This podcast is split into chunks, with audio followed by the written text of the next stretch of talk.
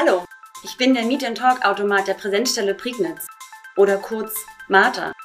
In unserem Format treffen sich zwei Personen aus Wissenschaft und Wirtschaft, die sich vorher noch nicht gesehen haben. Worüber sie reden, das entscheide ich und mein Themenspeicher. Seid ihr bereit? Dann geht es los. In 3, 2, 1. Einen wunderschönen guten Tag, hallo. Hallo, auch von meiner Arendt. Seite. Konrad Arendt, mein Name, hallo. Hallo, Anne Purohit. Ja, Sprechen wir uns Schön. mit Vornamen gleich an? ja Okay, würde ich Konrad sagen. und Das ist, mag ich eh lieber. In der Mensa macht man das mit mir auch immer. Okay, Und sagt du. Ja, mein Name ist Anne Purohit. Ich bin seit sechs Monaten, ja, seit August letzten Jahres Professorin für medizinische Informatik im schönen Brandenburg hier. Ja, ähm, finde mich gerade so ein, ähm, unterrichte halt sehr viel über computerunterstützte Medizin und ähm, Digitalisierung im Gesundheitswesen. Ja, habe sehr, sehr nette Studenten und ja, ansonsten lebe ich in Berlin mit meiner Familie. ich bin Konrad Arendt. Ähm, ich bin Personaler, Personalentwickler in einem Krankenhaus in Brandenburg, im schönen Perleberg in der Prignitz. Mhm. Äh, was zeichnet die Region aus? Sie ist die dünn besiedelste äh, Region in Deutschland und Teilen von Europa. Ähm, macht ihren Charme aus, aber auch die Schwierigkeiten, Personal zu gewinnen. Ähm, dazu bin ich äh, Kreissprecher der Wirtschaftsunion bei uns in der Region äh, und habe noch so einige andere Funktionen, äh, Mitglied im, im äh, Aufsichtsrat des Unternehmens äh, und hier und da so ehrenamtliche Tätigkeiten die man machen sollte, wenn man es kann und damit eine Region im besten Fall positiv mitprägen kann. Ja, super. Ansonsten privat, weil du ja auch sagtest, du lebst in Berlin. Äh, ich bin Vater von einem kleinen Sohn Oh, ähm, und glücklich liiert seit vielen Jahren und auch sesshaft in der Prignitz. Oh, also seit einigen schön. Jahren haben wir uns entschieden, dort zu leben und zu bleiben. ja. Also richtig da verbunden, auch von Genau. zu Generation, von Genau. Generation zu Generation. Genau, ja. Familie ringsrum, das war der Entscheidungsprozess, dass wir gesagt haben, du brauchst, wenn du einen bestimmten Teil deiner Karriere gehen möchtest, Familie, sonst kriegst du das nicht hin zeitlich. Hm. Ja, so. Ja, so, ja, sehr, sehr spannendes Thema. Ich merke schon. Äh, an dem Punkt sind wir nämlich auch gerade. Es ist ähm, nicht so einfach. Wenn du Tipps brauchst. Ja. Ich äh, brauche einen Ehemann, der wieder zurück in meine Heimat will. Aber äh, das wird nicht so einfach. Ja, mal sehen. Vielleicht gibt's da Tipps zu. Da komme ich gerade her. Ich komme gerade aus der Prignitz. Ich komme gerade aus Wittenberge. Wir sind äh, knapp ja, zwei Stunden hergefahren. Äh, ausschließlich über Landstraßen, haben herrliche Regionen, weite Felder und Wiesen gesehen. Ähm, ja, äh, das ist so mein Anreiseweg gewesen. Ja, ich komme gerade aus der Vorlesung tatsächlich. Ich habe heute Morgen meine Studierenden mit Modellierungsmethoden im Gesundheitswesen ge geärgert. Nee, hat eigentlich ganz viel Spaß gemacht. Also ähm, ja, und jetzt sind sie alleine am Üben. Ich habe sie jetzt zurückgelassen. Held oder Heldin meiner Kindheit. Ich überlege gerade was Fremdes, aber ich glaube so eher so die Familie drumherum. So, also auch so meine Brüder und äh, ja, das so die, also ich komme auch aus dem ländlichen Bereich, so die Dorfgemeinschaft, die immer dann irgendwie so viele verschiedene verrückte Sachen gemacht hat, hat mich immer sehr fasziniert. Also ich war irgendwie nie gelangweilt als Kind, weil da immer sehr, sehr viel passiert ist und ja, ich ähm, immer ähm, ja gefordert wurde von diesen Personen, die so um mich herum waren. Ich glaube, das ist so. Ich hatte jetzt, ich habe gerade überlegt, so Pipi Langstrumpf oder so, aber ich glaube, das hat mich gar nicht so geprägt, wie ich das, wie das, wie man das vielleicht anders wo, ähm, sagen, also wie das vielleicht ja anders sagen würde. Ja, nee, ich denke, äh, so die Leute drumrum, auch meine Mutter bestimmt so, die halt immer ähm, auch sehr viel gearbeitet hat und das ist auch jetzt immer noch ein großes Vorbild. Also schleppt man ja so mit in seinem Leben dass man irgendwie das denkt, so, das schafft man auch. Ähm, das kann man alles schaffen, ähm, wenn man dran bleibt. Und ich glaube, das ist äh, so ein Vorbild, so ein Vorbildcharakter, ja. Das ist eine, eine, eine schöne Heldenfigur. Ja. Ähm, das, also kindlich würde ich tatsächlich sagen, hätte ich sofort geantwortet mit Captain Baloo und seine Crew äh, und äh, mit, mit Vicky, äh, den kleinen Wikinger, weil er immer so tolle Ideen hatte Ja. und sein äh, ja, liebenswürdigen Vater immer schnell übertrumpft hatte, dass er äh, seine Ideen zu eigen gemacht hatte. Ähm, mit ein bisschen mehr Reife würde ich äh, ähnlich antworten wie du. Bei mir wäre es aber der Bruder. Ähm, mein Bruder äh, saß im Rollstuhl, der hatte eine Erkrankung, Muskeldystrophie, bis er dann mit Ende 20 verstorben ist und der ist immer geradlinig seinen Weg gegangen und das ist tatsächlich, äh, was bei dir deine Mutter ist, was die Messlatte angeht, zu schaffen, zu wirken, äh, ist das tatsächlich bei mir mein Bruder gewesen und auch nach wie vor im, nicht jetzt um die RTL-Story hier rauszuholen, ähm, sondern im Sinne von, wann fange ich an zu meckern? Also das muss extrem viel passieren, dass ich tatsächlich sage, ach, das ist alles schlimm. Nee, äh, wir stehen morgens auf, wir äh, gehen selbstständig auf Toilette, können unser Essen selber machen. Äh, uns geht's gut. So, meine ich total ehrlich. Hm. Ja, es ist ein total schönes, ähm, sch schönes, schöner Lebensgrundsatz, weil ist ja so diese Selbstzentriertheit ja immer irgendwie weitergeht und gerade so, ich finde in Berlin zum Beispiel ist ja auch sehr, sehr, ist man unter sehr, sehr vielen Selbstoptimierern unterwegs und mhm. dann ist es ja ganz schön, wenn man sich immer mal wieder so ein bisschen zurückwirft und sagt, ja, mhm. Das ist vielleicht jetzt gerade nicht das Allerwichtigste, dass der Kaffee richtig heiß ist. Genau. ja, naja. Ist so. Ja. Relativiert ganz viel. Ja. Als ich 18 war. Als ich 18 war, war ich in der Ausbildung zum Gesundheits- und Krankenpfleger. Ähm, ich muss auch relativ kurz vor erfolgreicher Abschluss, Abschluss gewesen sein, weil ich gleich damals nach der 10. ins Berufsleben eingestiegen bin. Ähm, und ich war extrem viel mit meiner Band Flüsterlaut unterwegs. Ähm, jede freie Zeit haben wir auf irgendwelchen Festivals gespielt und haben auf den do großen Durchbruch gehofft der nicht gekommen ist. Oh, schade. Gibt's die noch, die Band? Äh, Im Gedanken. und auf äh, diversen YouTube-Plattformen und weiß ich was. Ähm, sie lebt weiter mit der Kunst, die man geschaffen hat. Ah, ja, in meinem Herzen. Sehr schön. Genau. Ja mit 18, da war ich so, also auf der einen Seite, glaube ich, viele, wie viele der Zuhörer hier, äh, so sehr verbunden und habe so die Abiturzeit genossen, einfach nochmal alles zu machen, zu Hause, auch in diesem ähm, Leben, wo einem so viel abgenommen wird, zu leben. Und gleichzeitig hat man aber auch so dieses große, die große Sehnsucht schon verspürt.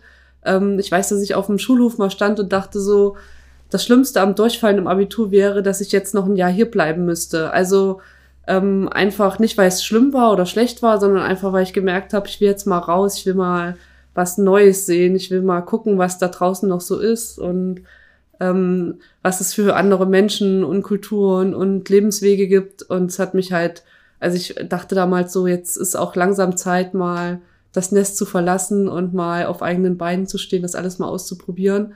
Ähm, ja, so zwiegespalten. Aber natürlich habe ich die Zeit auch sehr genossen im Abitur und ähm, an den See zu fahren und sowas. Also, ja. Das kann ich wirklich gar nicht. Ich kann gar nicht still sitzen. ich ähm, kann ganz schlecht relaxen und ähm, ich hatte jetzt auch, ich habe mein zweites Kind bekommen letztes Jahr und ähm, ja, bin eigentlich, sollte man ja die Zeit irgendwie so entspannt auch genießen. Und es ist auch eine wirklich schöne Zeit, obwohl Corona war auch nochmal so ein ähm, Problem. Aber ich kann halt ganz schlecht lange so irgendwo sitzen und auch auf dem Spielplatz sitzen. Also ich, ich bin so ein bisschen so, ich werde dann immer ganz schnell hibbelig und ja, meine Familie macht das manchmal wahnsinnig, dass ich immer so unterwegs sein muss und ähm, immer räume und organisiere und irgendwas. Ähm, ja auch natürlich sehr gern arbeite. Also es gehört so ein bisschen zu mir dazu und ich kann halt schlecht, ich kann schlecht ohne Arbeit sein. Das ist ähm, privat wie auch beruflich irgendwie brauche ich immer irgendwie so. Ja, das ist so mein Problem. Ich finde, man braucht aber auch eine gewisse Gelassenheit im Leben. Das bietet sich ja auch manchmal an, oder? Also gerade mit Kindern sollte man ja auch manchmal so ein bisschen rumsitzen können. Man übt sich, ne? Ja. ich finde, ja, es ist so ein, ein schwieriger Balanceakt, finde ich so. Wie viel Gelassenheit und wie viel Power gibt man in Sachen rein. Aber ich höre schon, dass du auch sehr, sehr viel ehrenamtlich machst. Das heißt, bist wahrscheinlich auch nicht so ein Stillsitzer, oder? Genau. Also, ähm, um, um die Frage, äh, das als erstes zu beantworten, weil ich kann mich auch gerne im Gespräch verlieren, nämlich. Mhm. Äh, die Gefahr ist da groß. Ähm, was ich gar nicht kann tatsächlich, ist Russisch. Äh, unabhängig von der, von der aktuellen politischen Situation. Ich hatte viele Jahre Russischunterricht, äh, kann nur noch wenige Wortfetzen und habe mich in diesen vier, fünf Jahren Russischunterricht durch dieses Fach gequält, ähm, ohne dass es etwas Bleibendes hinterlassen hat, äh, bisschen Alphabet noch. Und das zweite ist, ähm, dass ich tatsächlich, äh, was du sagst, dass, äh, so diesen, das, das, äh, den, den, das Gleichgewicht finden zwischen Ruhephasen und, und Antrieb sozusagen, sich da raus, äh, sich da den richtigen Mittelpunkt zu finden. Das habe ich mit 35 noch nicht geschafft. Hm. Ähm, aber ein bisschen Zeit haben wir ja noch. Ja, ich denke, wenn wir dann 50 sind, dann haben wir es bestimmt raus. Und, äh, und Namen merken. Namen merken, äh, ja. Deswegen das erste, was ich ja gemacht habe, war ja mir schnell deinen Namen aufgeschrieben. Ja. Ähm, ich bin extrem schlecht in Namen merken. Ja. Wenn meine Kollegen das eventuell hören, dann werden sie vielleicht äh, etwas kichern und lachen, weil mir Ja. tatsächlich sehr schwer Namen merken Ja, kann. fällt mir auch schwer. Also ich finde, äh, meine Studenten sind bestimmt auch schon ein bisschen sauer auf mich, weil ich dann immer noch jedes Mal vor der Vorlesung frage. Aber du als Personaler musst ja eigentlich da wirklich. Zum Glück gibt's Personalnummern. Ach so. das ist ja. Nein, nein. So, anonymi die, die 4-1. so, so, so die anonymisiert 4-1 ist es auch nicht. Nee, nee. Das war der, der Scherz am Ende. Nee, aber Oh. ist ja richtig. ja, aber es- als Personaler muss man ja echt so ganz viel, auch so Fingerspitzengefühl haben, nicht? Also so. Ähm, viel findet statt tatsächlich mit Funktion. Hm. Ähm, das ist doch derjenige, der das und das kann. Oder Ja. der mal in der in der Situation war. Oder der äh, in der in der Abteilung arbeitet. So baue ich mir viele ja. ähm, Hilfsbrücken auf. ja. Genau. Gibt ja auch viele, muss man ja sagen, äh, gleiche Namen in Deutschland. Hm. Ähm, die, die Krügers und Meyers dieser Welt, äh, Ja. die hat man ja regional doch relativ viel noch. noch. Hm. Ähm, ja, da muss man dann schauen. Ja. Ja. Ist auf jeden Fall nicht einfach. Wie viele Mitarbeiter sind das, die du da? Äh, insgesamt sind es jetzt knapp, glaube ich, 1180 oder so müssten es sein. Oder okay. 1150, irgendwie so Das in sei dir verziehen dann, finde ich. genau. Da muss ich mit meinen 30 Studenten noch dran arbeiten, okay. okay, okay. Das liebe ich besonders an meinem Beruf. Ähm, ja, tatsächlich, da habe ich mich gestern Abend erst mit meiner Mutter äh, drüber unterhalten, wie, wie, wie groß eine, wie, wie viel Rollen, beziehungsweise wel- welchen, welchen Umfang die Familie einnimmt. Ne? Fällt einem dann auf, wenn man drüber spricht. Ähm, und zwar, dass ähm, die Frage war nochmal, was ich an meinem Beruf liebe, ne? Genau. Ähm, dass ich ihn sehr sinnhaft ansehe. Also ich finde es sinnvoll, ein Krankenhaus zu betreiben. Ich produziere jetzt nicht irgendwie die fünfte Handyhülle irgendwie für das neue Handy, was rausgekommen ist und muss das irgendwie am Markt etablieren. Ähm, das mag ich sehr. Ähm, und äh, ja, ich lasse mal das stehen. Das finde ich tatsächlich de den Hauptpunkt. Ich finde es sinnvoll, was ich tue. Ähm, und das motiviert, motiviert mich, das zu machen. Ja, finde ich, also wir arbeiten ja beide im Gesundheitswesen und das hat mich auch immer angetrieben. Also das Gesundheitswesen ist halt so ein ähm, dankbarer Bereich zu arbeiten, ähm, auch wenn das zurzeit vielleicht auch oft so ein bisschen untergeht, aber trotzdem ist es ja, ja super sinnvoll, was wir machen und was die Leute da bewegen. Ähm, ich habe vorher bei der Deutschen Krankenhausgesellschaft gearbeitet und da hatte ich immer eine, mit dem, was ich gemacht habe, eine sehr große Reichweite, weil wir halt ähm, sehr viele Krankenhäuser erreicht haben. Mhm. Also wenn wir was geschrieben haben oder Mhm. festgelegt haben. Und als ich dann hierher gewechselt bin, ähm, habe ich dann so überlegt, ja, was ist denn jetzt der große Antrieb, ähm, ähm, wenn man jetzt, man verliert ja dann wieder diese Reichweite, denkt sich so, ja, was ist denn hier groß? Aber dann habe ich, ähm, merke ich jetzt immer mehr, dass wenn ich die Studenten ähm, so mitnehme auf diese Reise durch das Studium, dass ich ja so ein Stück weit auch mit Lebensläufe beeinflusse. Vielleicht jetzt eher so punktuell an einzelnen Personen, aber das hat ja schon einen großen Impact für diese Person an sich, weil ähm, wenn man sich so zurückerinnert, so die Personen, die im Leben irgendwie den Unterschied gemacht haben, das waren oft auch Lehrer oder Hochschullehrer, die gesagt haben, guck doch mal, da gibt's noch mehr.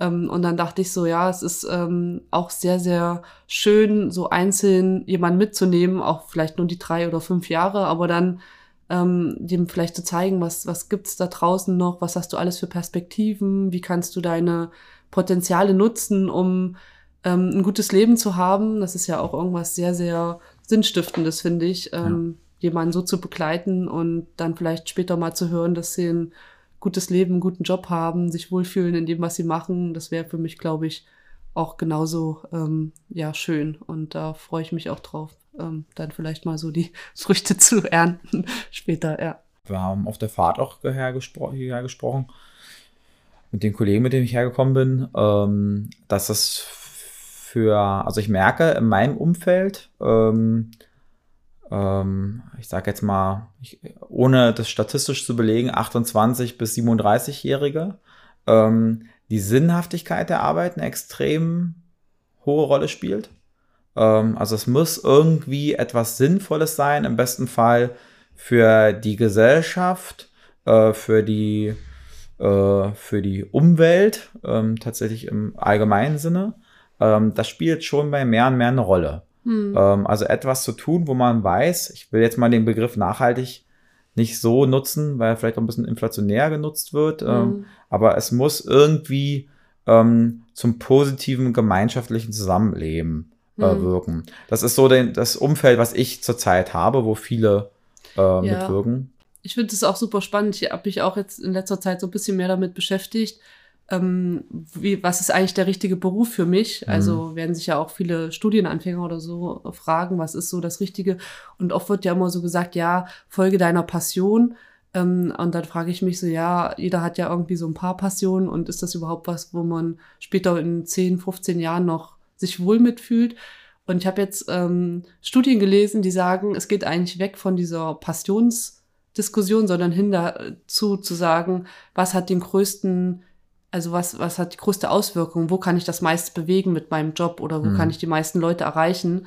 Und das finde ich eigentlich ein viel wichtigere äh, Kriterium. Wenn ich jetzt Studenten hätte, würde ich denen wahrscheinlich eher empfehlen zu sagen, wo habt ihr das Gefühl, ihr seid äh, am richtigen Platz, also könnt ihr irgendwas bewegen, was euch wichtig ist, statt diese, ich will was machen, was mir Spaß macht. Ähm, ich glaube, das ändert sich ja im Leben wahrscheinlich auch oft, dass man sagt, dass oft, äh, ja, genau. meine Hobbys oder so zum Beruf machen ist nicht so ganz ganz einfach auch und vielleicht auch nicht immer das, was so, ja, was, was so, so einem so nahe liegt, weil man so denkt mit 18, ja, ich habe ja eigentlich so viele Interessen und ja. ähm, dann studiert man vielleicht irgendwas, was dem Interessen entspricht, aber wo man am Ende nichts bewegen kann. Zumal was da, was da halt super zu passt, ist ähm, ja auch diejenigen Leute, die es hören, ähm, dass sich gerade Personaler, Personalentwickler, Unternehmen immer mehr damit auseinandersetzen, dass sich das äh, Berufsfeld einfach so regelmäßig verändert. Also die Dinge, die man jetzt macht, als Personaler oder als jeder andere Mitarbeiter, die werden in 10 oder 15 Jahren nicht mehr gleich sein. Ich mhm. werde, es wird noch der gleiche Kern sein, bestimmte Punkte, aber die Abläufe werden völlig anders sein. Mhm. Ähm, ähm, das heißt, bei uns, ich meine, es passt vielleicht im Feld äh, äh, Informatik und ähnliches, äh, der Digitalisierungsgrad, der ist in den letzten 12, 15 Jahren ist völlig anders, eine andere Welt. Hm. Ähm, dann schaust du auf der einen Seite einen alten Personalakten, 20 Jahre alt, hm. äh, und auf der anderen Seite hast du äh, Mitarbeiter, die, und ich verurteile es nicht, aber die alle tatsächlich drei, vier, fünf Jahre ihren Arbeitgeber wechseln, hm. weil es gerade besser passt. Und wenn ich jetzt deine, ähm, deine, dein Denken da mitnehme, wenn sie da vielleicht hingehen, wo sie finanziell natürlich wird es auch immer eine Rolle spielen, aber auch wirken können ne? mit dem, was sie mhm. gerne machen.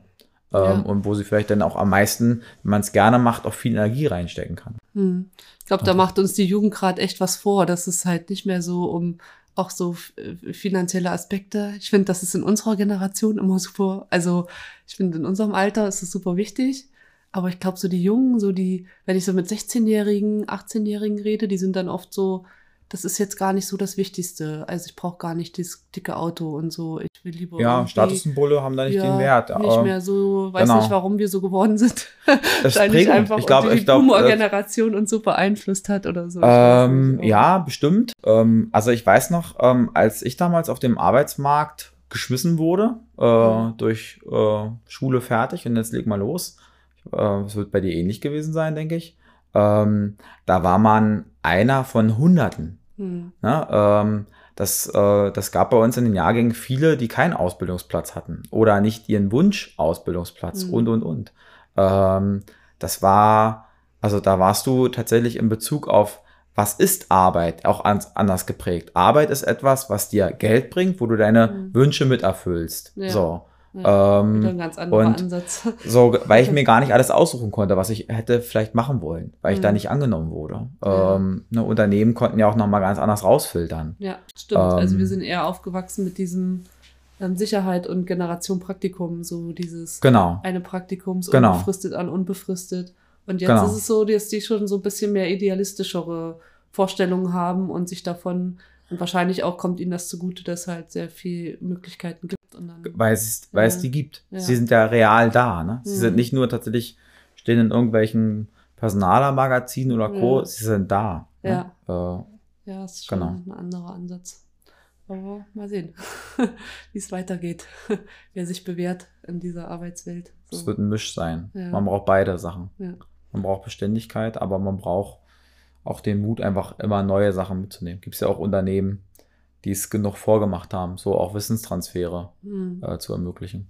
Es gibt ja auch so große bisschen Tech- Tech-Unternehmen, wo Ja. du zum Beispiel karrieretechnisch nach sieben, acht Jahren keine Möglichkeit hast, aufzusteigen, Ja. weil sie das Ziel haben, dass du das Unternehmen verlässt, Mhm. ähm, um in einem anderen Tech-Unternehmen äh, Karriere zu machen. Mhm. Ähm, mit dem den Ziel aber, dich in sieben, acht Jahren bei dem anderen Tech-Unternehmen wieder abzuwerben, beziehungsweise einen guten Offboarding-Prozess zu gestalten. Also sprich, ich möchte, dass du gehst, sage es dir Ja. aber nicht. Ne? Ich lasse dich Ja. einfach nicht weiter aufsteigen. Du gehst Ja. irgendwann, weil du woanders eine Leitungsfunktion übernehmen Mhm. kannst oder ein Projekt übernehmen kannst. Äh, und sag, ah, Mensch, ist aber schade, dass du gehst. Wäre toll, wenn wir weiter im Kontakt bleiben. Es waren wirklich sieben tolle, acht Jahre. Viele äh, Unternehmen zahlen dann auch Abfindung im Sinne von, das haben wir für dich behalten, wenn du gehst, um dir woanders einen guten Start zu ermöglichen, Mhm. dass du das einfach positiv in Ja. Gedanken hast.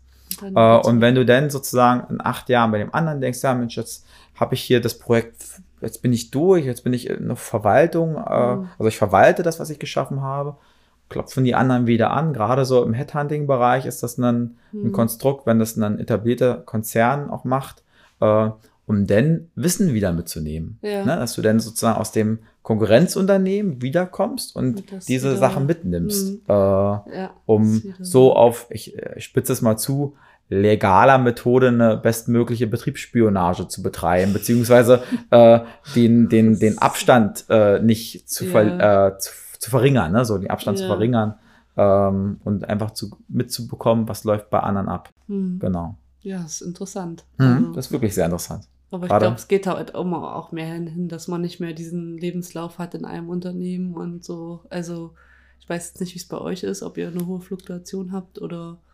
Ähm, Ist Gesundheitswesen, ne? ja. Ähm, also, ähm, du hast es ja angesprochen. Ähm, das Gesundheitswesen, also die letzten zwei Jahre, seit 2020, haben uns marketingtechnisch nicht unbedingt geholfen. Mhm. Dass so viel darüber berichtet wurde, äh, in welcher Situation das Gesundheitswesen ist. Hm. Ähm, was natürlich dazu frustrierte, die Belegschaften, die in den Krankenhäusern, Pflegeeinrichtungen, ambulanten Pflegeeinrichtungen und und und arbeiten, ähm, ja, in der Situation war, dass sie es vorher schon gesagt haben. Aber auch Interessensverbände. Du bist ja vorher bei der Deutschen Krankenhausgesellschaft gewesen. Das ist ja auch äh, ein Konstrukt gewesen, was zuhaufe mit den Krankenkassen kommuniziert hatte, zu sagen, Mensch, so sieht's in den Krankenhäusern aus. Ähm, das geht da und da in die falsche Richtung. Da müssen wir dagegen steuern. Und man hat das tatsächlich äh, seit 2014 habe ich äh, einen sehr tiefen Einblick in die auch Refinanzierungsstrukturen von Krankenhäusern ähm, gar nicht dem entgegengesteuert. Ähm, und auch das gehört hierher. Es findet langsam statt, aber auch nach 2020 und jetzt hat sich in, in der grundlegenden Thematik nichts geändert. Das Hm. ist tatsächlich etwas, ähm, es, ähm, wenn man jetzt sagt, der Markt wird regeln, äh, hört mich an wie Lindner, ähm, das wird zum Teil so kommen, Ja. ähm, weil es schon passiert. Ähm, durch unterschiedliche Faktoren. Einige äh, Krankenhäuser werden schließen, dadurch wird Personal freigesetzt. Gleichzeitig natürlich auch äh, steigen die Löhne langsam. Äh, weil man es muss, weil man das sonst gar nicht aufrechterhält. Aber wir steuern ja, und das möchte, ich möchte gar nicht, können auch das gerne nachher in einer positiven Richtung wieder bewegen. Wir steuern ja aber auf eine Thematik in der, in den Industrieregionen hin, die wir so im Vergleich noch nie hatten. Und zwar eine immens ältere Bevölkerung, die potenziell oft krank wird.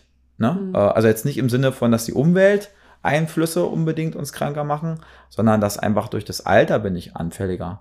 Ähm, und das sind Themen, die, ja, die werden uns noch beschäftigen, aber dafür sind wir ja da, um die auch zu genau. lösen. Ne? Das soll ja gelöst werden. ja, weiß, das äh, stimmt. Äh, ja, da muss ja Digitalisierung auch rein und auch auf alle Teil Fälle leisten. Ja. Mhm. Also klar kann man mhm. das nicht ersetzen. Man kann keine Patient-Arzt-Beziehung ersetzen mit irgendwelchen Tools. Ähm, das ist immer so die, die Faustregel, aber man kann natürlich viele Sachen unterstützen. Also ja. gerade so die ländliche Bevölkerung, dass wir da ähm, auch eine gute Versorgungsstruktur haben. Aber ja, es ist auf jeden Fall sehr viel Bewegung in dem Markt. Also auch im Digitalisierungsbereich passiert ja jetzt äh, sehr, sehr viel, dass ja. da gerade Fördermittel ausgeschüttet werden, dass es gerade geguckt wird, ähm, dass wir auch mal wieder einen Anschluss kriegen in Deutschland. Ja. Ja. Ähm, aber klar, es sind halt so viele Baustellen, dass man manchmal, glaube ich, ein bisschen ähm, ja davor steht und denkt sich so, wo soll man eigentlich anfangen, das hier genau. alles zu reformieren genau. und ähm, weiterzumachen. Aber Muss ich bin optimistisch, dass wir immer wieder Lösungen finden. Wenn wir das nicht wären, dann würden wir das nicht machen, was wir hier machen. Ja. Dann wirst du nicht äh, in, in die Bildungsstruktur da reingegangen oder hättest du das nicht gemacht und äh, dann würde ich das auch nicht im Krankenhaus machen. Ja. Ähm, also das ist immer noch der Antrieb. Ja. Ist auf jeden Fall ein guter äh, Berufsfeld für jemanden, der gern anpackt. So ist ja so die Quintessenz. Gibt zu tun. Ja, also genau. jemand, der so richtig das Chaos liebt und da ähm, äh, anpacken will und äh, auch mal, ähm, ja, wenn es mal drunter und drüber geht, sich wohlfühlt, der ist da richtig aufgehoben, auf jeden Fall. Genau, können ja. wir für werben. Ja, ja, macht Spaß. Ja. Geht ins Gesundheitswesen. Hm. Das will ich noch lernen in meinem Leben. Ähm, was will ich lernen? Ich will ganz viel lernen. Also tatsächlich könnte ich gar nicht sagen, dass es ähm, das Konstrukt oder das Themen oder diesen Themenbereich gibt, den ich noch lernen möchte. Ähm, mein, also ich bin so ein Mensch, der so rangeht, dass man täglich lernt. Ähm, ich höre gerne anderen zu. Ich, ne, also im Sinne von auch, ich äh, höre mir das inhaltlich an, setze mich damit auseinander, gucke, was ich mitnehmen kann. Ähm, es gibt jetzt nicht das, was ich lernen möchte. Das mhm. äh, kann ich sofort so sagen. Ganz ich lerne jeden Tag, äh, setze mich damit auseinander und möchte das nicht verlieren. So würde ich die Anfrage beantworten. Hm. Also ich, ja, ich, ich könnte mich ganz, also ich habe so viel zu, so viel zu lernen, weil ich meine, jetzt bin ich ja wieder in dem Bildungsumfeld und dann ähm, hat, man wird ja immer spezieller in seiner Bildungslaufbahn. Hm. Und ähm, wenn man dann wie hier an die Hochschule zurückkommt, muss man ja wieder breiter werden. Das heißt, man muss wieder viele Themen sich mit beschäftigen, die man vorher halt als Spezialist gar nicht mehr so hatte mhm. oder hat. Ähm, deswegen gibt's da einiges äh, zu lernen oder ich würde mich gern mehr damit beschäftigen. Ist halt alles immer, ähm, muss man halt gucken, wie viel Zeit man dafür hat, wo man da was, was rausschneiden kann aus dem Privatleben und so und sich da wieder intensiv mit auseinandersetzen. Oh, und ich habe so eine, so ein Hobby gerade. Ich habe ähm, ich ähm, mache nebenbei so ein Innenarchitekturstudium, also eine ganz kleine Sache. Aber ich hatte mich schon immer interessiert, so diese Gestaltungsoptionen und vielleicht kann man das ja auch hier sehr gut anwenden, äh, mal irgendwas umzugestalten mit den Studierenden oder auch im Krankenhaus geht's ja oft auch um bauliche Gegebenheiten, mhm. ähm, gerade in Bezug auf Digitalisierung, wie kann man was gestalten, damit Leute sich auch wohlfühlen damit ähm, und sich da ähm, auch reinbegeben oder dass man das gut bedienen kann. Und das ähm, ja mache ich so meiner raren Freizeit noch, dass ich da mir ein bisschen was aneigne. Und, Sehr ambitioniert. Aber ich finde, ähm, ich finde, es gibt ja, wie du schon sagst, also jeden Tag ist wieder so, man sieht da irgendein interessantes Video, man hört einen Podcast, man ähm, liest einen Artikel oder so und denkt sich so, oh, das ist so spannend, ich würde gern mehr wissen. Ähm, hm. Ist einfach, äh, ja, großartig, was zurzeit alles auch so möglich ist und wie das auch serviert wird. Also nicht mehr so dieses, man hat nur noch die Tageszeitung, sondern man kriegt so viele Kanäle bespielt ähm, und muss halt aufpassen, dass man nicht untergeht in diesem ganzen mhm. Social Media Ding. Aber ähm, ja, ich lerne gern. Ich hoffe, dass das nie aufhört, dass man irgendwie Sachen neu sich aneignet. Und dass man auch auf jeden Fall nie Angst hat zu lernen, weil ich meine, es gibt immer jemanden, der besser ist als man selbst oder der schon mehr weiß, aber ich glaube, das sollte man komplett weglassen, diesen falschen Stolz Hm. und einfach immer machen, machen Genau. und gucken, was, was kann man damit machen, ja. Kann ich äh, auch als Personaler nur äh, Ja. unterstützen, dass äh, manche tatsächlich, äh, die so Ende 50 sind, die sagen dann, ja Mensch, ihr, wür- würdet ihr mich überhaupt noch einstellen? Wo man sagt, du, wenn du noch länger als zwei oder drei Jahre arbeitest, dann lohnt sich das für ein Unternehmen in der Regel immer. Wenn du Ähm, Medizininformatiker bist, also, natürlich. äh, äh, wenn man Werbung für diesen Bereich machen möchte. Wir haben tatsächlich äh, auch, auch tatsächlich im Vorfeld, ohne dass ich wusste, was das für ein Thema heute wird, Ja. weil wir ja uns hier in der Hochschule, in der wir heute sind, äh, falls der Hörer es noch nicht äh, wusste, an der äh, Technischen Hochschule Brandenburg, ähm, da, die Arbeiten, die Bachelor- und Masterarbeiten, die vorne aushängen, ein bisschen Mhm. mal so angeguckt. Ähm, und äh, Krankenhäuser sind ja, glaube ich, generell ein gutes Beispiel für ähm, benötigte Digitalisierungsstrukturen in sinnvoller Weise.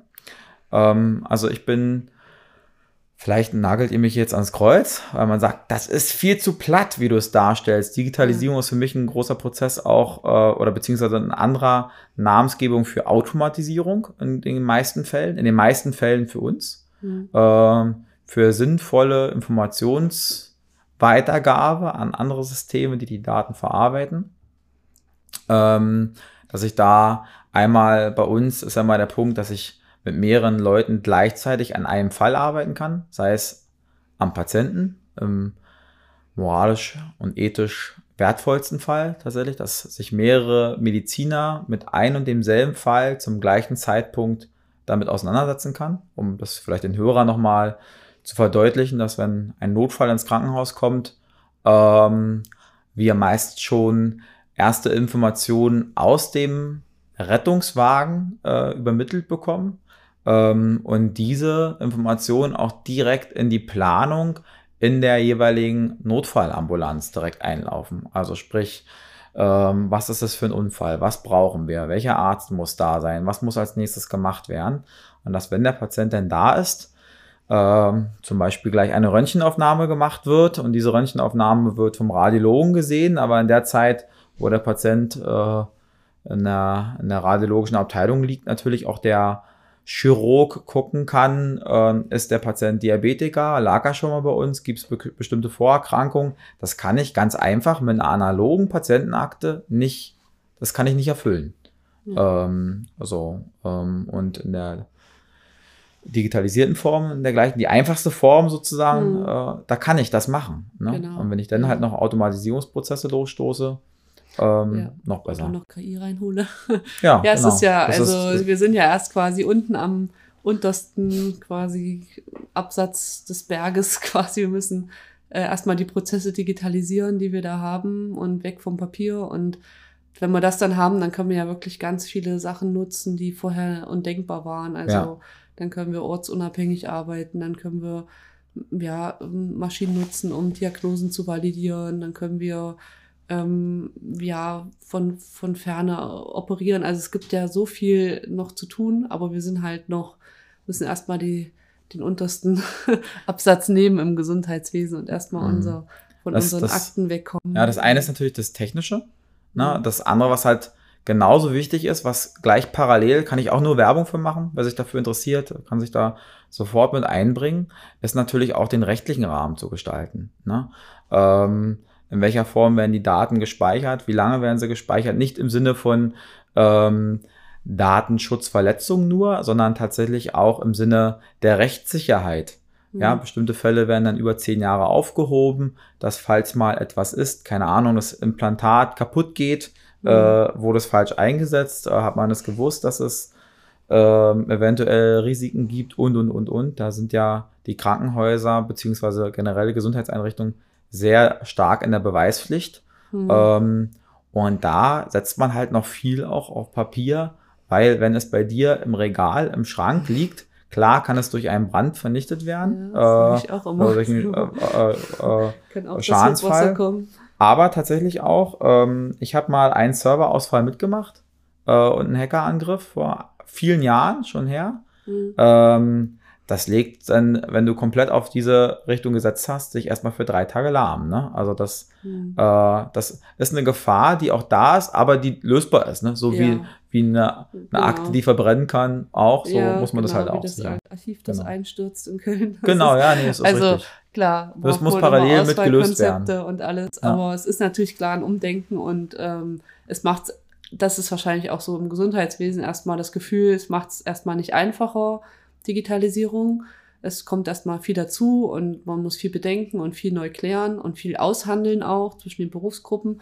Aber ich glaube, wenn wir das, wenn wir diesen Schritt gegangen sind und diesen Berg weggeschafft haben, dann ähm, wird, wird der Nutzen auch sehr, sehr schnell sichtbar und auch an der richtigen Stelle für den Patienten dann ähm, wird das mhm. funktionieren. Also ich bin da sehr, sehr optimistisch. Das ist jetzt erstmal, glaube ich, für viele erstmal eine Überforderung, weil man so viel, so schnell, die Technologie läuft halt super schnell weiter und man muss erstmal die Prozesse auch hinterherkriegen und sagen, äh, so ähm, müssen wir jetzt alles umstellen, wir müssen neue Sachen lernen, wir müssen uns schulen, wir müssen uns äh, mit Themen beschäftigen, die wir bis jetzt noch gar nicht beackert haben. Aber ich glaube, wenn wir uns die, die, die Kraftanstrengung machen, dann wird es auf jeden Fall gut. Also dann. Ähm, Definitiv, ja, ja. Was man halt lösen muss, ist halt deren Prozess gleich. Ähm, am Ende geht es halt auch viel um Geld. Ne? Ja. Ähm, wenn ich mich so mit der komplett, ich, ich nenne sie jetzt mal die, die den freien Markt, die, die freie Industrie, die sich komplett am Kunden nur orientiert und sagen kann, pass auf, ähm, der Polo kostet jetzt, der VW Polo kostet halt jetzt 500 Euro mehr, weil mit diesen 500 Euro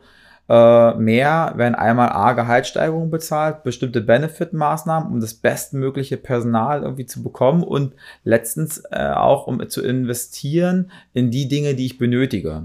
Ja. Und das muss, muss dann hier auch mit rein.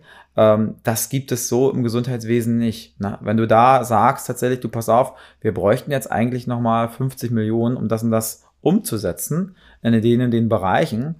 Denn äh, sagt äh, der Gesellschafter, der muss gar nicht mal eine Kommune sein, kann auch privater sein. Mhm. Ja, stimmt. Ähm, aber als erstes brauchen wir die und die Rendite. Mhm. Ähm, und das gehen wir alles mal langsam an. Ne? Da denkt der, der Bereich anders, weil ähm, und das ist dann mein Schlusssatz in dem Punkt, weil tatsächlich der Preis nicht auf den Kunden umgelegt werden kann. Das ist nochmal im Gesundheitswesen, das hast du ja bei der Deutschen Krankenhausgesellschaft dann bestimmt auch mitbekommen, das ist ein relativ großer Bereich, mal abgesehen von Privatkliniken. Ähm, dass du nicht sagen kannst, pass auf, ich möchte das gerne haben, um das zu machen, muss ich das und das äh, umsetzen. Äh, und wie setze ich das um, indem ich halt meine Leistung verbessere, mehr anbiete, besseres Marketing mache, dass mehr Leute kommen äh, was will ich für Marketing machen, ne? damit mehr äh, Herzinfarkte ins Krankenhaus kommen, damit ich einen höheren Erlös habe, ja. damit ich den wieder den, den, den, Herzkatheter wieder sozusagen ja. äh, besser umsetzen kann. Ja, Und äh, das ist denn, äh, also ich möchte es gar nicht ausbremsen, ich finde es genauso wichtig wie du. Ähm, das sind nur so diese, diese Punkte, ähm, die müssen mit rein. Das muss mhm. einfach, deswegen sitzt man ja wahrscheinlich auch, mit, oder ich nutze es einfach jetzt mal, mit, äh, um Hörer mit zu begeistern. Das muss man sich äh, einfach mit vor Augen führen. Das muss auch bezahlt werden, auch die guten Leute, wenn da eure Studenten fertig sind, die möchten natürlich auch ähm, dort arbeiten. Wir haben vorhin kurz über Gehaltsstrukturen gesprochen. Ähm, Im IT-Bereich äh, muss man sich, glaube ich, da in den nächsten Jahren keine Sorgen machen. Ähm, aber ich kann dir auch definitiv sagen, dass äh, BMW äh, besser bezahlt äh, als äh, ein Krankenhausunternehmen. Nimmst du die privaten äh, genauso wie die öffentlichen. Da kommen wir nicht mit, selbst nach, ja. nach tariflichen TVED-Strukturen. Ja. Ähm, obwohl, fangen trotzdem im Gesundheitswesen an. ähm, aber ähm, das ist so ein, so, ein, so ein Punkt halt. Ja, ne? da geht es äh, ja wieder darum, dass man, es geht ja nicht nur ums Geld. Schneide das also, bitte raus. Ja, es gibt ja viele Faktoren, um sich für einen Beruf ja, zu entscheiden, aber ähm, ja, das ist natürlich klar, wenn wir uns immer zur Privatwirtschaft schielen, da ähm, ist halt hat man halt andere finanzielle Möglichkeiten. Aber wenn, wenn man hier sich wohler fühlt und auch ähm, das Gefühl hat, also ich habe viele Studenten, die sich wirklich, wirklich intensiv damit auseinandersetzen, wie können wir was für den Patienten oder die Pflegekraft, ja. die Ärztin besser machen. Das äh, macht einfach unheimlich viel Spaß. Also das kann, glaube ich, da kann, gut, der Gehaltszelle ist immer wichtig, aber ähm, das ähm, kann man vielleicht gar nicht so ersetzen oder so aufwiegen immer.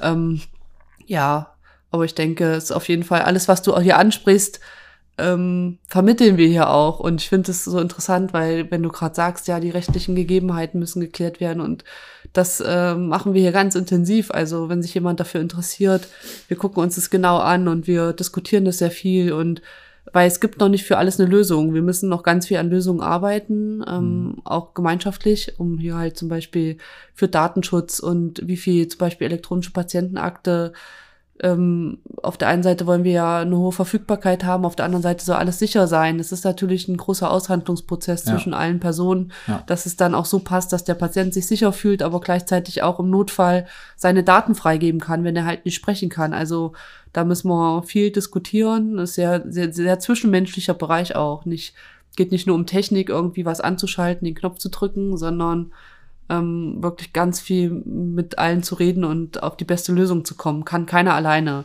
Ja. Das ist fürs Gesundheitswesen so die ganz, ganz große äh, Leitspruch, keiner kann was alleine hier.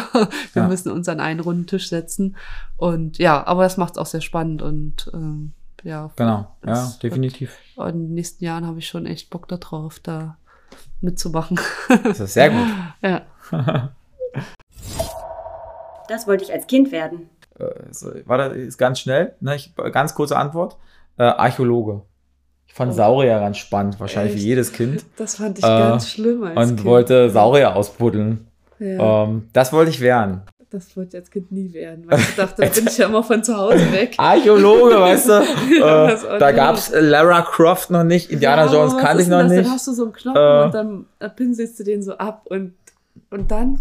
Und dann äh, leitest du her, von was sich äh, dieser anschauen. Dinosaurier ernährt hat, ja. was ihn zum Aussterben oh. bewegt hat. Ja. Eventuell würde es ihn mit digitalen Lösungen noch geben. Ja. also ich bin ähm, so. Ja, und jetzt, jetzt bin ich kein Archäologe. ja. Ich habe echt keine Ahnung, also was ich werden wollte. Ich, ich glaube, man wird aber erstmal, will man immer das werden, was die Eltern sind. So, meine Mutter war Erzieherin, da dachte ich ja mal, ich werde immer Erzieherin, aber ich glaube, das hat sich dann ganz schnell verabschiedet. Ähm, aber ich hatte nie, ich, ja, Lehrerin war zwischendurch mal im Kurs, so als ich mich beworben habe und auch Medizinerin. Aber dann war ich auch ganz froh, als ich es dann nicht, also ähm, ich habe ja viele, ich musste ja auch Praktika machen im Krankenhaus und so und ich fand das, ähm, ja, ähm, ist schon auch ein ist schon auch kein einfacher Job so. Also auch das, was ich jetzt mache, nicht, aber das ist natürlich nochmal sehr, sehr viel menschlicher und nicht so ganz einfach. Aber so einen konkreten Berufswunsch, ich bin so ein bisschen reingeschlittert, deswegen hoffe ich auch, dass wenn wir so Angebote machen, auch so Podcasts und so, ja. dass man so ein bisschen vielleicht mehr Klarheit kriegt, was ist so, was ist sowas für mich, weil es super schwer heutzutage einen Beruf auszuwählen, oder? Also, weil es so viel gibt, genau. Ja, ja. es gibt so mhm. super viel und die Studiengänge differenzieren sich immer weiter ich glaube, als Abiturient steht man so davor und denkt sich so, oh mein Gott, und was ist das jetzt? Irgendwie Serious Gaming, äh, was mache ich da? Ja. Ähm, Aber wenn man so schaut, ähm, ähm, welchen Beruf gehe ich, deswegen, das äh, unterstreiche ich nochmal, ich denke, egal was man macht, ähm, das ist dann, wenn man hier sein Studium beendet hat, dann hat man eine, ein, ein gewisses Grundwissen, ähm, jetzt höre ich mich richtig plump und wahrscheinlich wie richtig wie so ein Personaler an. Und für den Arbeitsmarkt brauchbar zu sein. Ich habe gerade für die Zuhörer habe ich habe ich äh, genau habe ich habe ich, hab ich äh, die die Gänsefüßchen äh, gerade gemacht. äh, tatsächlich diesen diesen diesen Namen Human Resource Management.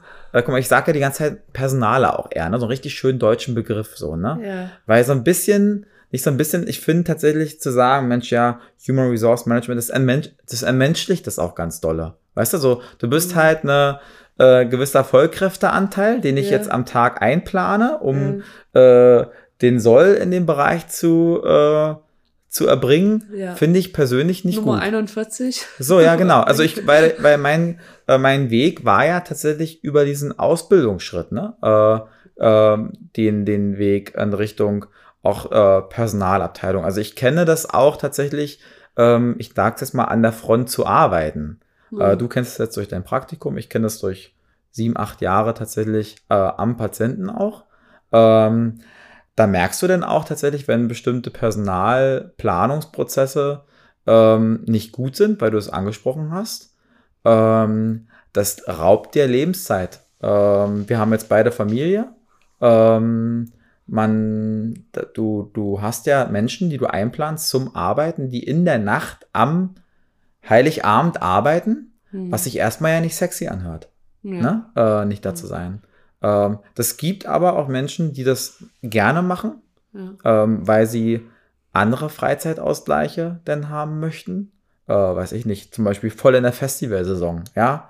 Ähm, und dann am besten auch noch in der Woche, dass sie schon losfahren können, weiß ich was. Mhm. Das ist möglich in, in diesem Bereich, muss man dazu sagen. Da hat er Ja. sehr flexible äh, Möglichkeiten, seine Arbeitszeit zu gestalten. Gleichzeitig natürlich äh, traut man diesen Menschen, egal in welchem Bereich, ähm, im Gesundheitswesen natürlich auch ganz viel oder verlangt denen ganz viel äh, ab, dass sie soziale äh, Punkte auch ähm, aufopfern, hört sich jetzt so wieder so kari karitativ an. Ähm, aber im Sinne, so, man muss sich da sehr, äh, sehr sortieren, auch im Privaten, um das gut hinzubekommen. Hm. Ähm, und man kriegt es hin. Ähm, diese Strukturen sind auch die letzten Jahre stärker gewachsen als Ja. zuvor. Das, dafür bist du ja jetzt auch mit zuständig. Genau. So Familienvereinbarkeit und Ja. so. Ja, Ja, ist ja ein wichtiges Thema. Ich habe auch schon überlegt, also das, äh, ähm, ja, das ist halt echt so ein großes Thema, glaube ich, für unsere Generation jetzt auch. So, wie, ähm, Mhm. wie kriegt man das jetzt gebacken? Weil halt, glaube ich, jetzt diese Generation, man merkt ja jetzt immer mehr, Frauen gehen auch in Führungsetagen rein. Ähm, gestern habe ich die Zahl gehört, Univers also Professorinnen gibt's jetzt in Deutschland 38 oder an die 30 Prozent. Mhm. Das heißt, ähm, ja, das muss man ja irgendwie mal dann auch stemmen, so als Familie. Klar, Und da, definitiv. auch ja. als Krankenschwester, also wie macht man das, wie organisiert sich das, ähm, wie kriegt man das mit dem Leben unter eins, dass man da nicht irgendwie mit einem Burnout dann nach dem achten Berufsjahr liegt. Das ist schon ja am Punkt. Also das ist ein riesen Generationsding, ein Riesending. Ja, ja. Es spielt äh, in, in den Personalerbereichen, äh, sei es, ähm, ja, wenn man sich bei uns in den Netzwerken austauscht, auf Fachtagungen, in Magazinen, das ist, das ist nicht nur mal so gesagt, da ist Ja, ein Generationswechsel. Das, so hört sich sondern nämlich immer an. Jeder macht da das- so wie Nachhaltigkeit. so- Jeder so genau, benutzt das ist- das, das und sagt so ein- Vereinbarkeit. Das ist ein riesen Work-Life. Prozess. Also ich kann das, ich kann einen riesengroßen dicken Edding nehmen und sagen, das, das unterstreiche ich ganz fett. Da machen wir uns viele Gedanken und nicht nur nebenbei beim Kaffee trinken, äh, bei- in der Frühstückspause, ähm, sondern ja, so ähm, sei es wissenschaftliche Thematiken, ähm, wie kriegt man das gesellschaftlich auch gestemmt, ähm, weil ähm, jetzt habe ich plötzlich Leute, die sagen, du pass auf, ähm, 30 Stunden in der Woche reichen mir aus. Hm. Die Gehaltsstrukturen sind ausreichend gut, dass ich mein Leben damit finanzieren kann. Äh, die Zeit mit meinem Kind ist mir wichtiger. Ähm, außerdem bestehe ich auf meinen Freizeitausgleich. Ähm, also du kannst mich gerne anrufen, aber ich gehe nicht dran und nehme auch Mhm. nicht ab. Ähm, das ist Punkt Nummer eins. Auf der anderen Seite liegt aber der Patient, Klient, weiß ich, wie wir ihn nennen möchten, ähm, der da ist. Der ist ja da. Ich Mhm. kann also nicht sagen, du pass auf, ich fahre jetzt mal die Produktion meiner Handyhülle zurück. Dann schaffe ich jetzt nicht meine 50.000 in der Woche, sondern nur 40.000. Muss ich schauen, wie ich das nachher reguliere. Der Patient kommt. Der, der Herzinfarkt ist da, den, den schafft ja keiner im Sinne von, ähm, dass der Geplant, produziert wird, ja. genau, sondern der ist da. Ähm, wir haben das jetzt ähm, im Kindergarten gerade gehabt. Äh, unser Sohn geht da gerade hin. Ähm, ganz toller Kindergarten, falls er das hört. ähm, aber dass Erzieher ausgefallen sind. Und dann, und dann haben die, die Eltern angerufen und haben gesagt, du, ihr müsst eure Kinder vorher abholen. Ne? Ähm, am Nachmittag, also alle, die können, müssen jetzt die Kinder abholen, weil wir nachmittags keinen haben. Das ist, Mhm. Personalmangel ist ja nicht, ist ja, spielt ja in jedem Fachbereich, wo ich gute Bildungsstrukturen habe, gerade bei uns in Deutschland eine Rolle. Ne? Egal, wo du Mhm. hingehst, äh, auch, ähm, ja, egal, wo du hingehst, überall klebt irgendwo ein Schild, suchen Kollegen, Kolleginnen und, und, Mhm. und. Ähm, wie machst du das im Krankenhaus? Sag mir, wie ich das mache. Ja, ähm, also was machst du? Natürlich in erster Linie schaust du, kann ich, äh, kann ich besser verteilen? Das ist schon, eine, gu guckt man anders als früher. Mhm. Äh, kann ich eine Abteilung zumachen, die nicht so ausgelastet ist, das Personal, was da frei wird, dann in die andere Abteilung erstmal umsetzen. Ähm, was mache ich? Dann gibt es manchmal natürlich auch so Strukturen, äh, findet nicht oft statt, weil man es ungern macht, äh, dass man halt Krankenhäuser abmeldet, sagen, pass auf, ihr braucht uns nicht mehr anfahren, unsere Kapazitäten sind erschöpft. Ähm, das interessiert den Notarzt aber in erster Linie auch nicht, ja. weil das ist eine reine Kommunikationssache. Ja, Fahr mich nicht mehr an. Tatsächlich ist da nicht die Tür zugeschlossen. Ja. Wenn der Blaulichtwagen hinten im vorfährt. ist ja ein Versorgungsauftrag na, da. Also der ist da, genau. Also, also das ist, ist das halt ist ein, ein dickes Thema, ähm, ein richtig dickes Thema ähm, wie wir das gesellschaftlich wegen ja, Familienfreundlichkeit auch mit, mit hinbekommen. Ähm, unterm Strich, da braucht man gar nicht so viel rumreden, muss man sagen, eine gute Finanzierung im Sinne von, dass man mehr Personal einstellen kann, im besten Fall äh, mit höherem Freizeitausgleich, bestimmte Anreizsysteme, äh, steuerrechtlich oder äh, halt finanziell zu sagen, pass auf, du opferst halt zwar richtig viel deiner Freizeit beziehungsweise deines sozialen Lebens, aber das bezahle ich dir richtig gut. Da gibt es nämlich auch spannende Studien drüber, über wer fühlt sich fair bezahlt. Ähm, tatsächlich nämlich der ärztliche Beruf, der wird ja natürlich im weltweiten Vergleich in Deutschland nicht äh, exorbitant hoch ver, äh, bezahlt, also vergütet, aber in Deutschland einer mit der besten äh, Berufszweige mit der besten Vergütung, mhm. schon auf tariflicher Struktur. Und ich habe tatsächlich dort relativ viele ähm, Arbeitnehmer auch in der Branche, die sagen, ja, wir müssen viel arbeiten. Und manche sagen natürlich auch zu viel. Ähm, aber in der Regel fühlen sie sich fair vergütet. Mhm. Wenn man schaut, ähm, was auf tariflicher Ebene ein Facharzt verdient, ähm, sind da keine Geheimnisse, kann man sich angucken. Das ist mhm. exorbitante Gehälter, die da natürlich auch dazu führen, dass Leute dann diesen Beruf ausüben mit mhm. allen seinen Schwierigkeiten. Ja, wir müssen halt die Rahmenbedingungen langsam anpassen. Ich glaube, es ist klar, Männer und Frauen können das Gleiche leisten. Und ähm, wenn sie die gleichen Rahmenbedingungen haben, aber im Endeffekt, wenn ich es jetzt mit meiner Situation vergleiche und der von meiner Mutter, dann ist, sind das dann noch komplett die gleichen Rahmenbedingungen, in denen wir uns bewegen. Und in der Generation von meiner Mutter war es halt klar, dass sie die Erziehungsarbeit übernimmt und auch in, nicht in dem Sinne Karriere machen kann mhm. äh, oder will oder wie auch immer. Ähm, aber jetzt sind wir so weit, dass wir akzeptieren, dass Frauen das genauso gut leisten und machen können, aber gleichzeitig haben wir, schaffen wir keine Rahmenbedingungen drumherum, mhm. die das ermöglichen. Das ist so ein, so ein großes Problem, glaube ich. Ähm, natürlich im Gesundheitswesen noch mal spezieller, weil wir da sehr, sehr große Frauenkohorten auch haben. Also äh, Pflege ist halt weiblich ähm, und das müssen wir irgendwie sicherstellen. Aber auch generell, also durchweg in alle, alle Be Berufszweige, die ich kenne, auch äh, aus dem Freundeskreis, ist überall das, das der gleiche Nadelöhr.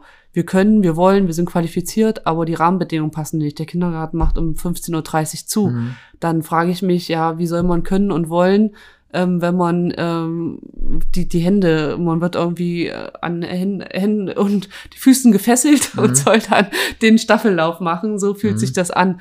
Ähm, und ich glaube, da müssen wir echt dran, ähm, dieses nicht nur dieses Vereinbarkeit uns groß an die Tür zu kleben und irgendwie sagen, ja, hier ist hier great place to work, sondern wirklich auch den den Frauen und auch Männern natürlich ähm, die Möglichkeit geben, diese Fußfesseln da loszuwerden und zu sagen, ich kann halt flexibel arbeiten, ich kann mir das einteilen und es geht nicht mehr um Stunden. Äh, klar, im Gesundheitswesen, klar muss man mhm. stundenweise mhm. da sein, aber in anderen Wissensberufen äh, als Wissensarbeiter halt nicht.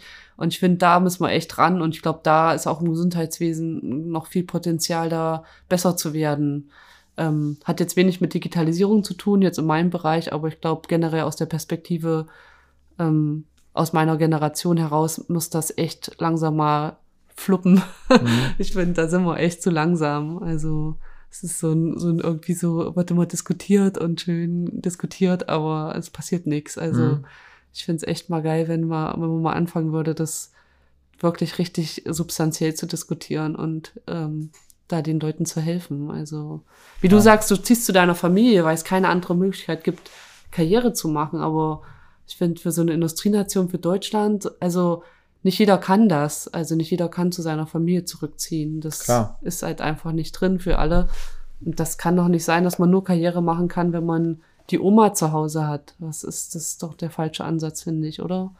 Ähm, ja. Ja, also äh, das, da, da denkst du noch ein Stück weiter als ich. Also ja. äh, ähm, ich denke so, dass ich die Familie also sehr pragmatisch dafür brauche. Hm. Ähm, also suche ich mir den Ort. Natürlich ähm, hast du recht, wenn man sagt, Mensch, ja, ähm, weil du sagst, nicht jeder kann das. Da hast du natürlich recht, gerade in bestimmten Bereichen, wo ich durch Digitalisierung nicht davon profitiere, dass ich meinen Berufsort unabhängig gestalten kann. Es gibt ja auch immer mehr. Die ja. letzten zwei Jahre haben ja auch dazu geführt, ähm, dass man das machen kann.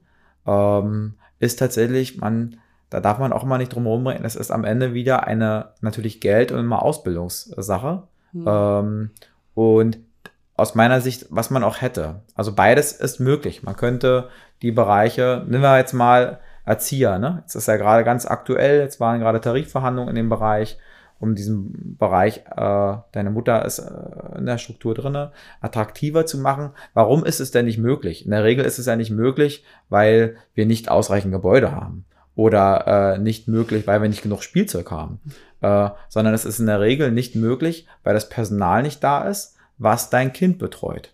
Mhm. Ähm, aus den gleichen Punkten, die wir gerade besprochen haben, weil die Erzieherin sagt, aufgrund dessen, dass sie es auf dem Markt auch machen kann, du pass auf, ich arbeite gerne bei dir, aber nur 30 Stunden und dann aber auch nur von 7.30 Uhr äh, bis 14 Uhr noch was, weil meine, Töchter, meine Tochter möchte ich gerne zum Musikunterricht bringen und auch mhm. damit begleiten.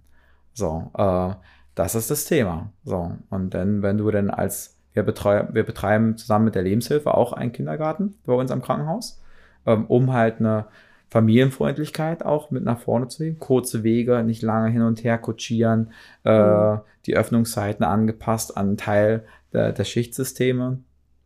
Ähm, aber mit dem Teil hast du da auch zu kämpfen. Brauchst mhm. du Erzieher. Dann brauchst mhm. du eine, eine Refinanzierung dieses Systems. Mhm. Das denken meine Kinder über meinen Beruf. Ähm, meine Kinder sind drei und eins. Ähm, meine Tochter, also die, die ältere, die denkt, äh, also ich sitze nur am Computer und ähm, die empfindet das immer so, dass sie denkt, es ist sehr, sehr, also weil ich auch viel von zu Hause aus arbeite, dass ich immer allein bin. Also sie sagt dann immer morgens, wenn du dann traurig bist, kannst du mich anrufen in der Kita. Und ich weiß gar nicht, was ihr das vermittelt. Also, sie denkt, glaube ich, man sitzt da den ganzen Tag so ganz einsam vor dem Rechner und muss dann in dem Zimmer bleiben. Und für sie ist das eine ganz furchtbare Vorstellung, dass man quasi nicht raus darf und spielen darf. Und ähm, ich glaube, das ist so der einzige Gedanke, der sie, den sie sich dabei macht, dass äh, man in einem Zimmer sitzt drinne und allein ist ähm, und dass das nicht schön sein kann. So. Ähm, aber sie weiß nichts von den äh, Studenten, das äh, kann ich ihr alles noch nicht erklären. Äh, sie sagt immer nur, musst du jetzt wieder arbeiten und dann ruf mich an, wenn du alleine bist. so ihre Vorstellung von meiner Arbeit, ja. Geprägt durch Pepper Woods wahrscheinlich. Ja, so ein bisschen so, ja, alle sitzen immer am Rechner und starren auf diesem Monitor und es muss ja eigentlich auch lustig sein für diese, für Kinder, weil äh, was machen, was macht, was macht man da eigentlich? Also wenn man voll in dieser schwarzen Kiste sitzt, mhm. ähm, das ist, glaube ich, sehr, sehr abstrakt. Also früher, da konnte man vielleicht noch mal eine Werkstatt laufen und gucken, wie der Vater irgendwie hm, was baut, was baut und, und ja. so. Und jetzt ist es halt so, alle sitzen vor der schwarzen Kiste und es ist super wichtig. Also alle müssen dann ruhig sein und die Türen müssen zu und alles. Und die denken sich wahrscheinlich, was passiert da eigentlich hinter diesen verschlossenen Türen mit diesen Leuten, die da reden und so. Also, ist, glaube ich, echt nicht so einfach für die. Und, und sehr spaßbefreit sieht das, glaube ich, aus für die. So. Ja, das kann ich mir gut vorstellen. Also, mein Kind denkt, ich denk, wird nach mit einem Jahr gar nicht viel denken, äh, im Sinne von ja. außer Spiel mit mir. Ja. Ähm, und sei endlich zu Hause. Ja. Ähm, ansonsten denke ich, äh, es hat äh, ganz viel, hört man ja, kann ja reden ohne Ende, äh, mit Kommunikation zu tun. Mhm. Ähm, und ich, er hört mich viel reden, auf alle Fälle. Auch wenn ja, ich sehr gut für die Sprachentwicklung. in der häuslichen Struktur bin. Ähm, genau. Das ist mein Lieblingsplatz. Mein Lieblingsplatz. Ähm, auf alle Fälle bei uns an den Elbwiesen. Ich bin ein großer Fan unseres Elbauenlandes, was wir haben. Äh, finde es wunderschön und wir haben wohne jetzt äh, bald auf einem kleinen Dorf, wo ich auch aufgewachsen bin. Ähm, dort gibt es einen schönen Weg, ähm, mit dem man wirklich auf gefühlte Kilometer weite Flächen äh, von Elbwiesen schauen kann. Ähm, ist auf alle Fälle mein Lieblingsplatz, eingerahmt durch äh, kleine Eichen. Äh, während ich das erzähle, starre ich gerade äh, ins Fenster raus und stelle es mir vor. Wunderschön. Im Winter, Herbst, Sommer, Frühling. Hat immer ein anderes, anderen Charakter. Mein Lieblingsplatz. Das ist so eine gute Antwort. also ich habe wahrscheinlich mehrere. Also ich habe äh, in, in der Wohnung natürlich einen Lieblingsplatz. Das ist mein äh, Sessel so, wo man viel lesen kann. Und dann auch unser Kiez ist langsam so, wir sind nicht, wir sind noch nicht lange in Berlin, aber unser Kiez wird langsam so unser Lieblingsplatz, einfach weil da alles so konzentriert auf dem auf, auf dem Haufen ist, dass wir halt alles nachmittags ablaufen können und machen können. Und natürlich in meiner Heimat habe ich auch meine Lieblingsplätze. Also da ist natürlich die Natur viel schöner und ähm, meine Eltern wohnen neben einem Schwimmbad und das war als Kind halt einfach und das jetzt immer noch schön im Sommer, wenn man da einfach über den Zaun hüpfen muss und hat dann quasi einen eigenen Pool und so und es ist einfach total herrlich und ruhig und es ist ja da, also ganz viele, ganz viele Lieblingsplätze. Aber ich habe mir so angewöhnt, dass es ja nicht nur um den Ort geht, sondern halt auch so um die Leute, die drumherum sind. Also glaube ich eher so eher Beziehungen jetzt mittlerweile die Lieblingsplätze, die es so ausmachen, ähm, wo die guten Freunde sind ähm, und die Leute, die man mag, da sind die Lieblingsplätze so. Ja. ja. Da gehe ich jetzt hin. Ja, ich gehe jetzt gleich wieder in die Vorlesung. Ähm, ich habe heute noch Grundlagen der Medizininformatik und wir haben einen sehr, sehr netten Gast aus Berlin ähm, von der, vom Verband. Ähm, ja, und da freue ich mich schon sehr drauf, weil das ist äh, wieder quasi wieder eine neue Perspektive für meine Studenten, was es so gibt und was Leute arbeiten und äh, was im Gesundheitswesen alles passiert. Ja, und dann äh, fahre ich nach Hause und gucken wir mal. Schöner sonniger Tag. Wird bestimmt gut heute. ich werde tatsächlich gleich hier nach mir ein schönes Plätzchen hier im Brandenburger Städtchen suchen, ja. äh, um noch ein Käffchen zu trinken, ja. äh, ein Wässerchen zu trinken und dann ja, hier äh, gibt es so eine super schöne Einkaufsstraße, wenn man mit der Bahn kommt. Ich bin ja auch noch nicht, ich bin ja immer so im Arbeitsmodus, dass ich hier selten ähm, Besichtigung mache, aber hier gibt's eine super schöne Einkaufsstraße und äh, so, glaube ich, glaube Kaff Kaffeekännchen heißt das. Aha. Sehr, sehr äh, süß. Gleich Schönes. eine Empfehlung. Ja, und äh, da kann man gut schlendern und natürlich gibt's ja hier auch die Havel und ähm, kann man auch die Heimatgefühle aufleben lassen genau. hier. Promenade. Die Elbe kleinen Format sozusagen. Ja, ja. Bisschen kleiner. Hey, danke für den Tipp. Ja, ja, ist auf jeden Fall sehenswert. Schöne Studentenstadt. Also, ich war vor einigen so. Jahren hier, ich habe das kennengelernt durch die Buga. Ja. Ähm, das war tatsächlich so, das ist mein Kennenlernen von Brandenburg, hm. die Region. Ähm, und der Weg hierher an der Hafer entlang tatsächlich ist schon, finde ich wirklich toll. toll man, ja. man eiert da so vor sich hin, aber es entschleunigt auch. Ja, so äh, von Potsdam hierher, das ist so wirklich meine Lieblingsstrecke, so wenn es noch morgens um 6 Uhr noch ja. so dämmert so ein bisschen und dann steigt so der Dampf auf, also total herrlich. Fühlt sich wie im Urlaub und dann steigt man aus und muss erstmal arbeiten, aber es ist schon so ein, man hat schon so ein schönes Urlaubsgefühl mhm. morgens mhm, mit dem Bildchen und so. Cool. Ja. In 20 Jahren werde ich mein Kind äh, Kinder, Kinder. Vielleicht Kinder äh, werden selbstständig essen können. Meilenstein. ähm, und im besten Fall tatsächlich sich auch selbst um das Kaufen ihres Essens kümmern können. das, also, das ist jetzt ein bisschen hoch angesetzt. okay. 20 Jahre sind wir erst 20 ähm, oder noch jünger. Ähm, auf alle Fälle, äh, um das nochmal Richtung beruflichen Kontext vielleicht zu biegen, äh, werden wir noch voll im Arbeitsleben stehen. Das kann ich schon mal sagen. Ähm, Gewollt oder ungewollt. Genau, ja. äh, musst du noch 10 dranhängen, 15. Dann. Das, äh, ja, das könnten wir wieder von 1 ins Tausendste gehen. Mal gucken, ja, wie sich da ja, unsere Gesellschaft noch verändert, ja. wie lange man wie arbeitet, um das äh, äh, System zu halten. Ja.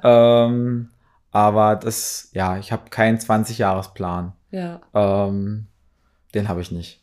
Nee, ich, ich, bin, ich bin froh, wenn, wenn meine Familie, mein Umfeld äh, gesund und munter ist und tatsächlich um ähm, so die Ernsthaftigkeit vielleicht nochmal ganz kurz reinzubringen. Wir haben gerade Flüchtlinge in der Familie auch aufgenommen aus der Ukraine.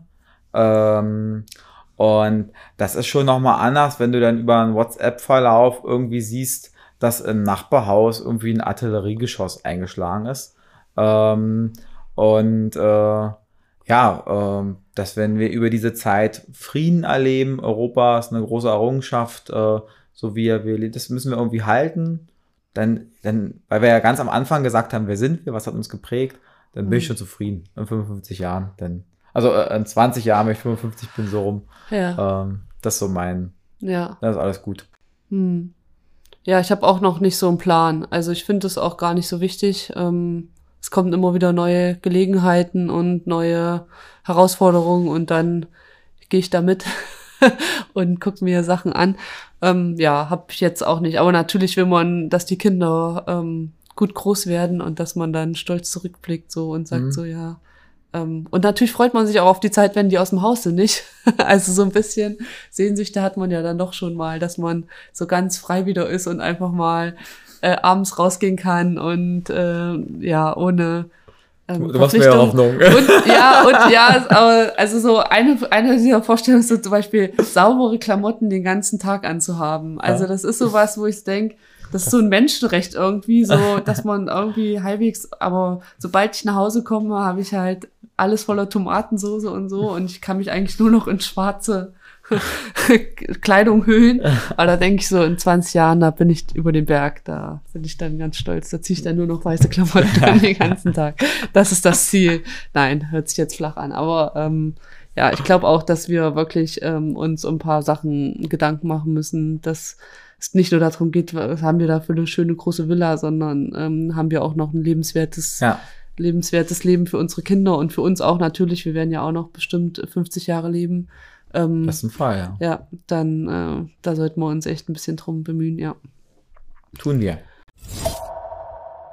Kaffee? Kaffee oder Tee oder nur Kaffee? Oder ob ich einen Kaffee will. immer, Kaffee immer. Ja, Aber ich äh, habe jetzt auch mal einen Entzug gemacht. Hast du das schon mal gemacht? ja, Ja, weil das ist echt heftig. Also Kaffee kann genau. echt krass kann abhängig gute, machen. genau. Also wenn ich immer die Leute sehe, die, ich habe ja auch so eine Kaffeekanne in meinem Rucksack, aber ähm, die Leute füllen sich ja manchmal morgens am Bahnhof dann so die anderthalb Liter in diese Kaffeekanne. Und dann denke ich so, also äh, äh, muss man schon vorsichtig sein. Ähm, ich habe es natürlich äh, vor vielen, vielen Jahren äh, ähm, mit Schichtsystem und Co. Ja, Äh, genutzt, um über die Tage zu kommen. ja, Ähm, jetzt, bin ich aber seit vielen Jahren ein Ge Genießer. Es gibt Hm. eine schöne, du hast mir ja vorhin einen Tipp gegeben, wenn du mal in der schönen Elbstadt Wittenberge bist, Ja. also nicht äh, Wittenberg, ja, ähm, dann äh, kann ich dir eine schöne kleine Kaffeerösterei in der verlängerten Bahnstraße empfehlen. ja, Äh, rösten dort selbst ihren Kaffee. Äh, man kann ihn genüsslich trinken ja. und äh, genau, Ohne Abhängigkeiten. genau, ohne Abhängigkeiten. Ja. So genießen, ein bisschen Ist- genießen. Ja, ist wirklich mal, man muss immer mal eine Pause einlegen, glaube ich, sonst kriegt's dann, kriegt man dann, ach, keine Ahnung, Kopfschmerzen nachmittags und sowas. Das Genau, und um die. Frage ganz klar zu beantworten, ja, auf alle Fälle Ja, Kaffee. Kaffee auf jeden Fall, aber immer mal eine Pause. Das wollte ich noch loswerden.